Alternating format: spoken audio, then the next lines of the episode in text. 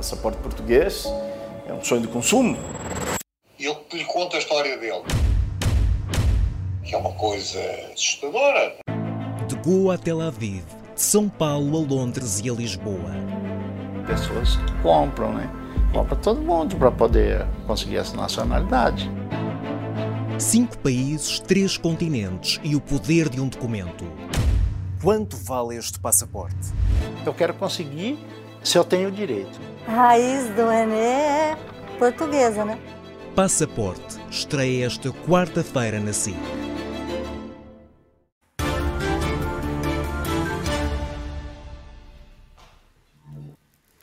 Muito boa noite, Ora, José viva, muito gosto Miguel de estar consigo. Muito obrigada e bom ano. E para lá, e lá em casa também.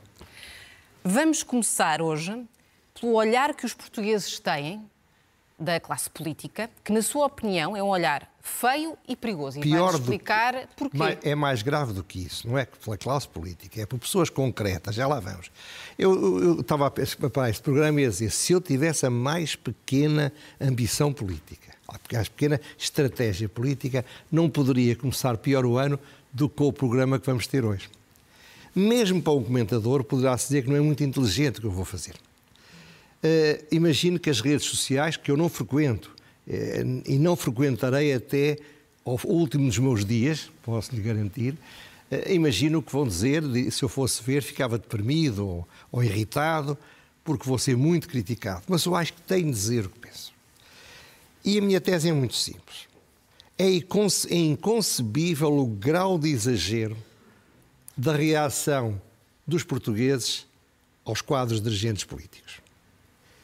Isto faz mal aos próprios que criticam e faz mal ao país. E merecemos, como portugueses, críticas fortes por sermos assim. Habitualmente criticam-se os políticos. Eu também critico. Reparem, eu não sou meigo a criticar, como sabe. Agora, uma coisa é criticar coisas concretas, outra coisa é aquilo de que vamos falar. E vamos falar a partir de duas sondagens. Uma sondagem da Intercampus, para o Correio da Manhã Jornal de Negócios, que pergunta o que é que pensamos de Luís Montenegro e de Pedro Nuno Santos. E uma sondagem da Aximage, para a TSF, Diário Notícias e Jornal Notícias, sobre a avaliação do, do desempenho do Presidente da República. Comecemos então por factos. Na primeira sondagem, 31% dos portugueses acham que nenhum dos candidatos é o melhor Primeiro-Ministro. Não tem mal, não é? Não é greve. No- já começa a ser pior dizer, 30% dizerem que nenhum deles acha que qualquer deles seja trabalhador ou responsável. Ainda é pior que 38,6% digam que nenhum deles é honesto. E pior ainda que 64% digam que nenhum nunca emprestariam dinheiro a nenhum deles. E finalmente, a pergunta clássica deste tipo de sondagem nos Estados Unidos, 61% nunca comprariam um automóvel em segunda mão a um destes senhores. Quanto ao Presidente da República, em 2021, em dezembro, ele tinha uma- uma- um saldo positivo de 46 entre os que tinham uma, uma visão positiva e os que tinham uma avaliação negativa. Passado dois anos, ele está com uma avaliação de menos 17, portanto teve um tombo de 63 pontos percentuais. Per- Percentuais não, 63 pontos. Pior ainda, um terço disto, portanto 21% dos portugueses, num mês, passaram a achar mais, além dos que já achavam, que, é- que a sua avaliação é má ou muito má. São estes os factos e então eu gostaria de começar por analisar o Presidente da República, o caso do Presidente da República. É evidente que entre estas duas, duas sondagens só aconteceu um facto relevante. O caso que envolve o filho do Presidente da A história- República a histó- e as gêmeas. A história, a história da cunha do filho do Presidente da República. Ora bem, em primeiro lugar, passado dois, dois meses não há o mais pequeno indício de que o Presidente da República tivesse feito ou metido qualquer cunha. Portanto, não se lhe pode atirar uma única pedra e, aliás, ele é conhecido pelo seu rigor e honestidade no exercício das suas funções. Toda a vida foi assim, ao longo de 50 anos. Foi alguém que esteve sempre no serviço público e nunca se lhe pôde sacar nada de grave. Mas ele não poderia ter lidado com este caso de outra forma? Oh, Rosa, sairmos do, do, do ritmo, nunca mais lá chegamos. Pode, tudo pode acontecer, não estou aqui. Porque este caso também é um ó, caso de Rosa, mas- percepção. Mas, vamos lá ver, não estou aqui para analisar o Presidente da República, para analisar outra coisa. A semana passada fui muito crítico do Presidente da República. Precisamente sobre este tema. Bom, ora bem, mesmo que ele tivesse cometido o erro de meter uma cunha, seria um erro, um disparate, uma, uma falha, uma distração, uma coisa censurável, mas isto não é crime. Nunca seria um crime. Ora bem, e a pergunta que eu faço aos portugueses, a estes 21%, são 2 milhões, não são 10 pessoas. É aquela pergunta que Jesus Cristo fez aos fariseus. Aquele que nunca pecou, que atire a primeira pedra. Eu pergunto, aquele que nunca tentou meter uma cunha, que atire a primeira pedra. Eu estou convencido, nestes 21%, muitos o fizeram. Ora bem, uma coisa é criticar o Presidente da República. Acho que é um direito e uma necessidade, por vezes. Outra coisa é apedrejar o Presidente da República. Isso fala, diz mais sobre nós do que sobre ele. E este retrato é feio e é perigoso, como você disse e me perguntou. Porquê é que é feio? Porque isto é contra o funcionamento de um sistema democrático. Se nós, em relação ao político, que apesar de tudo mais admiramos, que mais amamos, que mais popular é, que tem uma história pregressa de nunca ter falhado em nada essencial. Somos capazes de pensar, e há outra sondagem, 60% queriam que ele se demitisse. Quando os portugueses estão assim, nós estamos a fazer algo que não é bonito e pior, que não é bom para o sistema. Porquê? Porque o é que isto tem como consequência? É que exigimos aos políticos moderados aquilo que não praticamos e que não exigimos aos políticos radicais exigimos-lhe e damos para os potenciais candidatos, para as pessoas que queiram entrar na causa pública e precisemos que os melhores vão, estamos a dizer não vão, não sejam loucos, não vão desgraçar a vossa vida, ser criticados por razões ignóbeis e, em vez de se manterem no vosso cantinho, a fazer a vossa própria vida. Mas não há uma degradação uh, da classe política uh, nos últimos anos, José Miguel Júdice? Mas, mas oh Rosa, e, a, e, o Benfica está atrás do Sporting, lá ver. Esse não é o problema. O problema é se podemos dizer, e passamos ao Luís Montenegro e ao, e ao Pedro Nuno Santos, estes, estas pessoas que, que pensam isto nunca falaram com eles, nunca os conheceram não sabem nada da vida deles. Eles estão a dizer destas pessoas o que dizem, como diriam de quaisquer outros, pelo simples facto de estarem nos lugares em questão não se dá sequer, digamos assim, o benefício da dúvida. Acha que é a crítica pela crítica sem fundamento? Não, é não, não, não, não, é, é, uma, é, uma, é, uma, é uma falha ética da parte dos portugueses. É muito mais do que isso. É altamente censurável isto. Não podemos banalizar isto. Não podemos tratar isto como se fosse uma questão de crítica política, porque isto não é crítica política. Eu tenho mais para lhe dizer. Só 7% dos portugueses é que acham que os dois são honestos. É verdade que 20, 33% acham que o Luís Montenegro é honesto e 18% acham que o Nuno Santos é, é, é honesto. Mas só 7% é que acham que os dois são honestos só 7% comprariam um carro a qualquer deles. Isto é, muitos do que acham honesto aquele que apoiam, acham desonesto o adversário.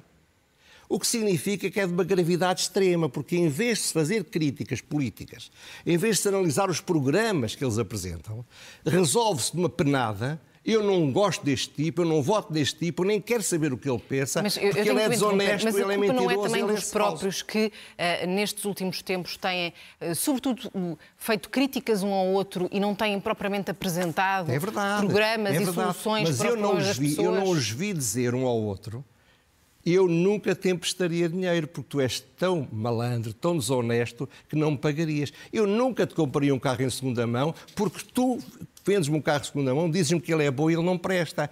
Eu nunca diria que tu és desonesto, e nunca disseram. Percebe que há uma diferença muito grande em criticar, e é, a democracia exige a crítica, a cidadania exige a crítica. Quem sou eu para criticar? Eu critico e critico, tenho criticado aqui políticos desde a extrema-direita à extrema-esquerda, mas não é disso que estou a falar. No fundo, volto a dizer, se nós nos basearmos em juízes morais, é muito fácil não perdermos tempo a analisar o que eles pensam. Deixemos os juízes morais e analisemos o que eles nos propõem. Votemos como cidadãos em cidadãos. É uma situação que eu lamento, mas não posso dizer de outra maneira. Tenho uma alta censura a fazer aos portugueses. Acho que estas duas pessoas que eu mal conheço, nunca estive em casa deles, nunca convivi com eles, mas que eu tenho na conta de serem pessoas decentes eticamente. Qualquer deles. E mais, são provavelmente muito mais decentes eticamente que muitos daqueles que, o acusam, que os acusam de serem desonestos. Porquê? Porque, além de mais, eles têm um escrutínio muito maior que os outros. Sabe que o Cristo atacou os fariseus por estarem a apedrejar a mulher adulta. Ainda que ela fosse adulta, não faço ideia, ainda que o adultério fosse um crime, como era naquela altura, nunca se justificaria que pessoas que também são pecadores andassem a apedrejá-la. É essa a mensagem de Cristo e esta mensagem devia ser ouvida por todos nós. No fundo, está a pedir também, no fundo, um, um ato de fé aos portugueses para não, que. Não, nada disso. Um ato de honestidade. Um ato de honestidade. Nós temos de ser sérios e honestos e não podemos dizer de pessoas que não conhecemos que são desonestos. Isso não se faz. Não podemos dizer que eles são, não, são, não têm caráter, não são sérios, sem termos nada para lhes apontar. Porque qualquer um que esteja no lugar deles, a sondagem ia dar o mesmo. Isso é que eu acho que é inaceitável. Vamos falar uh, outro, de outro Vamos problema dos momentos, uh, a educação. Até porque há resultados que foram apelidados de muita coisa, desastrosos, uh, e não têm sido bons. A verdade muita é essa. coisa má, não é? Muita não é muita má, coisa, se fosse coisas boas imagens, não, a gente tirava a bissetriz. Não. Eu que se passo, o que eu vou falar é mais um prego que se vê no caixão da educação em Portugal. É tão simples como isto. Eu tinha falado aqui do PISA. O PISA, como, como vimos, correu muito mal, é, é, para estudantes dos 15 anos, mas eu acho que isto é muito mais grave, porque estas provas da frição, que têm a estrutura de exame, mas não são exame, eh, eram feitos foram feitos alunos do segundo, do quinto e do oitavo ano da escolaridade obrigatória. O que os entendidos disseram sobre isto, da esquerda à direita, as palavras que vocês, descalabro, desastroso, dramático, beco sem saída. Vamos então dar alguns exemplos. No segundo ano da escolaridade, não houve média positiva a nenhum dos domínios na matemática que foram analisados. Nenhum. Em português, exceto em oralidade, nenhum domínio da, da, da apreciação ultrapassa os 20%, quando a média seria 50%. Em gramática, mais de um terço não conseguiu sequer realizar as tarefas. 36%. No quinto ano de escolaridade, os resultados em História e Geografia foram ainda piores que em português. Designadamente em Geografia sobre a Península Ibérica. Não houve média, em nenhum caso, houve uma média positiva na Geografia. Em nenhum caso. No oitavo de escolaridade, eram três cadeiras, em Ciências Naturais ou Física ou Química, a percentagem dos alunos com dificuldades era superior a 50%. Ora bem, claro que os especialistas devem encontrar explicações e haverá, por certo, muitas explicações. Umas de responsabilidade dos governos, outras não, não, tô, não vou entrar por aí. Como também não vou entrar pela definição de quem é responsável. O que eu quero dizer aqui é muito mais grave do que isto. É que isto que estamos a ver é consequência da decadência e do atraso português e é uma causa da continuação e do aprofundamento dessa decadência e dessa causa. Porque se nós não conseguirmos tratar com prioridade a educação, se não formos exigentes com os alunos, se não os obrigarmos a estudar e se não os punirmos, por assim dizer, se não estudarem, nós estamos a fazer uma geração e gerações sucessivas de pessoas que não vão sobreviver no mundo. E, além de mais, é uma fonte de enorme injustiça social. Porque a única forma dos mais desfavorecidos, ao longo da história, a não ser casar com a filha do patrão ou com o filho da patroa, é, é, de subir na escala social é através do estudo e da educação. Por isso eu faço um apelo aos pais e aos avós que nos estão a ver ou que nos estão a ouvir que não se calem, que contem o que está a passar, que falem do que está a passar. Que, que, que, digam, que criticam, que se façam ouvir, se não antes, que se façam ouvir nas eleições de 10 de março, conforme a sua posição entender, mas votem também em função da tragédia da educação em Portugal. Neste caso em concreto, já podemos criticar os partidos políticos pelas opções que tomaram ah, mas, mas, em relação oh, oh, à, à, educação. Ouça, junto todos os comentadores políticos que têm aqui, e provavelmente eu sou mais crítico dos partidos políticos qualquer, do que todos eles. Não é disso que estamos a falar, volto a dizer, não estou a falar de crítica. Era o que faltava que não se criticasse. E eu critico e vou criticar, vou agora criticar o Papa daqui a bocado. Portanto, Crítica é essencial à democracia. Uma coisa é a crítica, outra coisa é tratar como desonestos pessoas que não temos o direito nem razão para pensar que o são. Certo. Vamos agora ao elogio desta semana.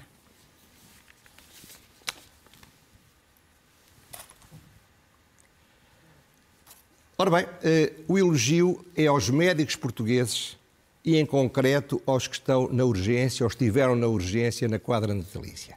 Eu escolhi este de propósito sabendo o que sei e acontecendo o que está a acontecer. Quando eu era bastonário dos advogados, muitas vezes dizia: só quando temos um problema com a justiça é que percebemos a importância do Estado de Direito e a importância dos advogados. Quando não temos problemas, não os valorizamos. Eu, por acaso, por motivo pessoal, tive de ir nesta, desta quadra natalícia a um hospital no Alentejo, na urgência à noite. Graças a Deus, não era nada de grave, não havia problema nenhum, mas podia ser. Ora bem, o que é que eu observei mais uma vez? Não, não foi surpresa. Como é são merecedores de elogios aqueles médicos, aqueles enfermeiros, aqueles assistentes que ali estavam. Eles estão, afinal, na fronteira entre a vida e a morte e estão a puxar-nos para o lado da vida.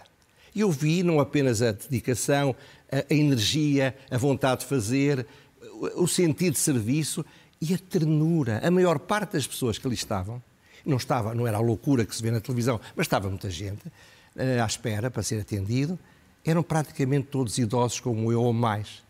Eu vi ternura não apenas na voz e nos gestos, mas no, em tudo o que eles faziam. Portanto, elogiemos que bem precisamos e bem merecem eles. Agora, ler é o melhor remédio. Ora bem, curioso são dois livros que eu tive o cuidado de ver, não se citam reciprocamente. Um deles é mais antigo, portanto não podia citar o segundo, mas talvez devam ser lidos em conjunto. Um deles é um livro de um famoso uh, cientista e filósofo da política, Francis Fukuyama, que se chama Ordem Política e Decadência Política. O e o outro é um livro chamado. O fim da história. É o mesmo que fez o fim da história. Outro, outro é o livro do, do, do Nuno Palma, As Causas do Atraso Português, e ambos são da Dom Quixote. O livro do professor de Stanford, do, do Fukuyama, é, na minha modesta opinião, a melhor obra que eu alguma vez li. E talvez a que eu mais entendo que existe, lendo e sabendo de muitos outros, só para se perceber o processo do desenvolvimento político desde a Revolução Industrial até aos nossos dias. Este livro segue um outro, também traduzido em português, chamado As Origens da Ordem Política, que é uma história da humanidade do ponto de vista do desenvolvimento político até à Revolução Industrial. O professor de Manchester, o Palma, eh, procura encontrar as causas do nosso atraso e procura encontrá-las, sobretudo no século XVIII, com bons argumentos. Ora bem, Fukuyama tem 71 anos e era irritantemente provocador. Você fala do fim da história, foi um romance, onde era mais jovem, um romance, um ensaio muito importante, muito bem escrito, mas muito provocador, demasiado provocador. O Palma, que tem 39 anos, ainda é irritantemente provocador. Mas não nos equivoquemos, por trás deste espírito, desta maneira de ser, há muito trabalho científico. São cientistas de alto coturno o que eles, o que eles são. Portanto, eu acho que neste ano tão decisivo, talvez dedicarmos algum tempo a ler estes dois livros. E chegamos à pergunta sem resposta. Pois, é, é- é extraordinário realmente e é o seguinte. Em, em outubro de 1900 2017, como nos lembramos infelizmente, portanto há mais de seis anos, arderam quase 10 mil hectares do Pinhal de Leiria. Basicamente 86% da área florestal desse pinhal. Foi um trágico incêndio, até pelas causas terríveis em vidas humanas, etc. Há dias o Correio da Manhã revelava que 33% desta área ardida, estamos a falar de seis anos depois, cerca de 3 mil campos de futebol, ou 3 mil hectares, 3.300, ainda nem sequer começou a ser preparado para a reflorestação, ou não começou a ser reflorestado. Ora bem, o Pinhal de Leiria é do Estado. E é o ICN quem anda a tratar disto devagarinho, como é normal neste tipo de coisas, sobretudo em grandes setores do Estado português. Por isso ficam as perguntas, são três. Isto é incompetência do ICN? Ou isto é falta de prioridade do governo em relação à reflorestação de Pinhal de Leiria? Ou é apenas uma estratégia de quem pensa assim: quanto mais depressa nós reflorestarmos, mais depressa isto arde? Fica a pergunta, para a qual, como é normal, não espero qualquer resposta, mas é realmente extraordinário. A altura para a loucura mansa. Bom, há dias, sabe que eu, eu, não, eu não ando muito pela internet, mas às vezes as coisas vêm ter comigo. E vem ter comigo uma notícia que eu achei estranho e fui, fui averiguar, e era verdadeira. Ora bem, há um rito na, na, no catolicismo indiano chamado rito Siro-Malabar. É muito curioso porque eram católicos que já lá existiam antes dos portugueses lá terem chegado. Este, este, este, este rito foi-se mantido, diziam-se chipos de São Tomé, e cerca de 650 mil dos 5 milhões, 5 ou 6 milhões, incluindo 400 padres, querem manter um certo ritual que eles entendem na missa, que eles entendem que é o que está de acordo com a tradição, os hábitos e a cultura destas regiões da Índia, onde vivem muito isolados. Porque, evidentemente, como sabe, na Índia cada vez é mais difícil ter religiões minoritárias. Não é fácil. Ora bem, o que é que é a carela, até onde eu consigo perceber, não sou um especialista em teologia e muito menos em teologia Ciro-Malabar. Ora bem, há três teorias para dizer a missa neste rito. Uns defendem que se devia fazer a missa virado para o povo, em latim, versus populum. Outros que se devia dizer a missa virado para o altar, versus Deum, virados para Deus. E um terceiro, que foi um compromisso que a Igreja Católica Santa Aventura fez, que é a primeira parte, que é a liturgia da palavra, fazem na virada para o povo. A parte final, a parte da consagração, a parte da comunhão, virada para o altar. Ora bem, alguns, estes 650 mil e mais os 400 padres, recusam-se a abdicar do seu, do seu ritual. Ora bem, eu sei que já não é como em Bizâncio. Em Bizâncio chacinavam-se milhares de pessoas por causa de um pormenor de ritual litúrgico ou por causa de uma interpretação capciosa e complicadíssima de uma palavra dita por Jesus Cristo. Em todo o caso, o Papa Francisco, que é uma pessoa tão aberta a tanta coisa, tão, tão aberta à pluralidade, ele diz para ir para o céu não é necessário sequer ser católico. Bom, ora bem, sem lhe tremer a voz, ameaçou estes 650 mil católicos e os 400 padres de excomunhão, pela forma como dizem a missa. Ele, aliás, disse, eu estou a citar as palavras deles, não, permitem que o, não permitam que o diabo os transforme numa seita. Com grande dor, se não mudarem, as sanções relevantes terão de ser tomadas.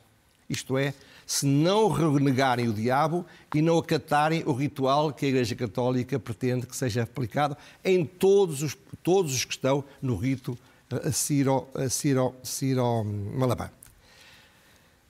Eu acho que isto é absurdo, quer dizer, eh, havendo tanta tendência para a liberdade em temas de doutrina, em termos verdadeiramente importantes para o cristianismo, quem se pretende que seja excomungado são os que dizem a missa de costas ou os que dizem a missa de frente. E, não, e, a Igreja Católica não está tão rica que possa mandar para a excomunhão, que hoje em dia não tem importância nenhuma, além de mais, porque, como digo, pode ir para o céu mesmo que não seja católico, perder esta gente toda. Aliás, veja lá, se isto pegar, imagina agora uma, uma cena que está muito em curso neste momento. O Papa disse que, não, é, que acha bem, que não se opõe, a que se abençoe casais homossexuais. Eu também acho, acho, acho uma boa ideia. Mas há quem não ache. Há bispos que dizem que o vão fazer e há bispos que dizem que o não vão fazer. Eu estou com curiosidade de saber se vão excomungar uns ou se vão excomungar outros, porque com toda a franqueza, provavelmente, eu não sou um teólogo, mas provavelmente isto é mais importante para a Igreja do que celebrar a missa de costas ou celebrar a missa de frente, ou celebrar as missas um bocadinho de costas e um bocadinho de frente. Com certeza. José Miguel Júdice. como eu critico. boa, boa noite e até para a Continuação de uma boa noite, até uma próxima oportunidade. Passaporte português é um sonho de consumo. E eu lhe conto a história dele, que é uma coisa assustadora. De Goa a Tel Aviv, de São Paulo a Londres e a Lisboa. Pessoas compram, né? Compra todo mundo para poder conseguir essa nacionalidade. Cinco países, três continentes e o poder de um documento. Quanto vale este passaporte? Eu quero conseguir se eu tenho direito. Raiz do Renê é portuguesa, né? Passaporte estreia esta quarta-feira na SIC.